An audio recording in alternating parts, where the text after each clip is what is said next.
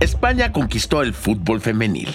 Mientras muchos en México dormíamos y otros se desvelaron para ver el partido, la selección femenina de fútbol de España le ganó a Inglaterra en la final de la Copa del Mundo. Soy Valentín Cataldo y vamos con N Diario, un producto de N Podcast. No olviden seguirnos, activar la campanita de notificaciones y entrar a nmas.com.mx. Este lunes 21 de agosto, la victoria de España en el Mundial Femenil por la mínima ventaja. La Copa Mundial Femenina de la FIFA se ha jugado nueve veces desde 1991. En esta edición los países anfitriones fueron Australia y Nueva Zelanda. Como es literalmente el otro lado del mundo, para los que estamos en México no fue tarea fácil sintonizar los partidos. La final entre España e Inglaterra empezó a las 4 de la mañana hora del centro del país. Las inglesas venían de ganarle a las australianas 3 a 1 y las españolas vencieron a las suecas en las semifinales con un marcador de 2 a 1. Los equipos finalistas se enfrentaron en el estadio Accor de Sydney, que tiene capacidad para más de 80.000 fanáticos y es uno de los recintos con más historia del país. La verdad es que el partido estuvo muy aguerrido y sobre todo al inicio las españolas tuvieron un par de oportunidades para meter gol, pero no las aprovecharon. Al minuto 29, La Roja, como es conocida la selección de España, aprovechó un error de Lucy Bronze y se metió al área la delantera del Real Madrid, Olga Carmona, metió gol. Pues está intentando sea la llave de acceso. La pasada que es buena. Olga en el servicio, el disparo,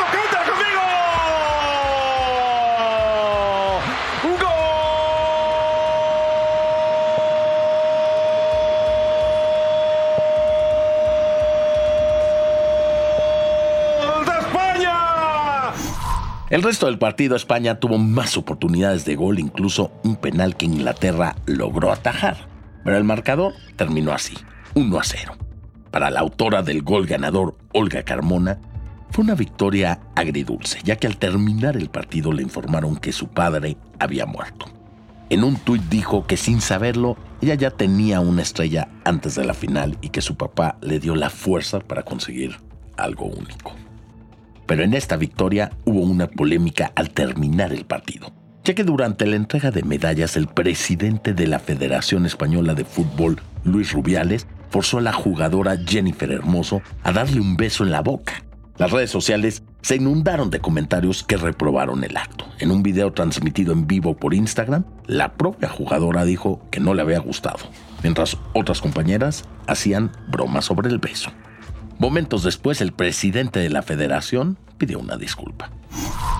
Quiero disculparme ante esa persona pues, porque entiendo que si desde fuera se ha visto de otra manera, seguramente tendrán sus motivos. Y, por último, sí que estoy apenado pues, porque ante el mayor éxito de nuestra historia en el fútbol femenino y uno de los mayores en general, ¿no? Eh, ya en la segunda Copa del Mundo que conseguimos, pues eh, esto haya empañado en cierto modo la celebración. Y así fue como España hizo historia en el fútbol femenil. Para algunos era un resultado inesperado ya que el año pasado 15 de sus jugadoras renunciaron al equipo como protestas contra el entrenador Jorge Vilda, cuyos métodos habrían afectado su estado emocional.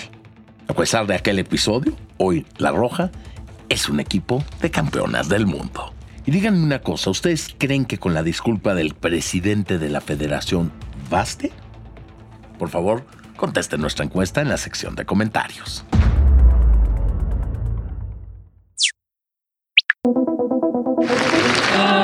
pisando nuestros pies, tus umbrales, Jerusalén.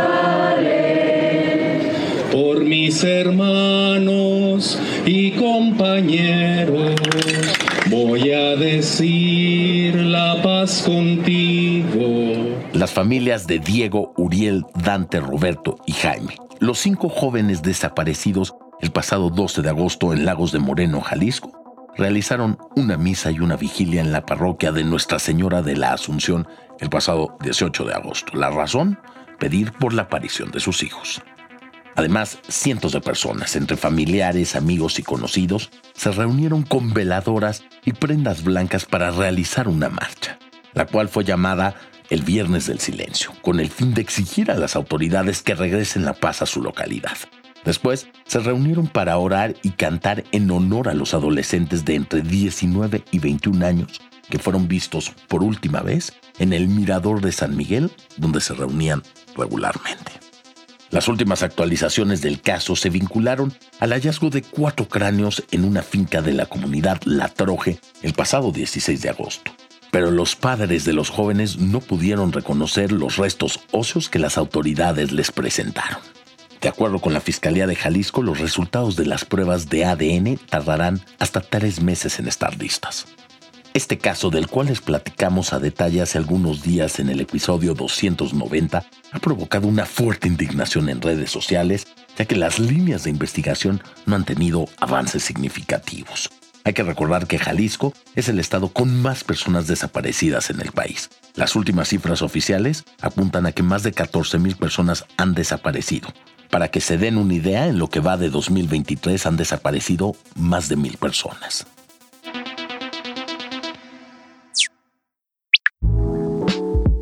Los rumores eran ciertos. Wendy Guevara y Nicola Porchela aparecerán en la próxima telenovela de Juan Osorio llamada Un amor sin receta. Fue el mismo productor el que confirmó la noticia durante una transmisión en vivo en sus redes sociales. Sin embargo, no dio muchos detalles de qué papel interpretarán ambas personalidades.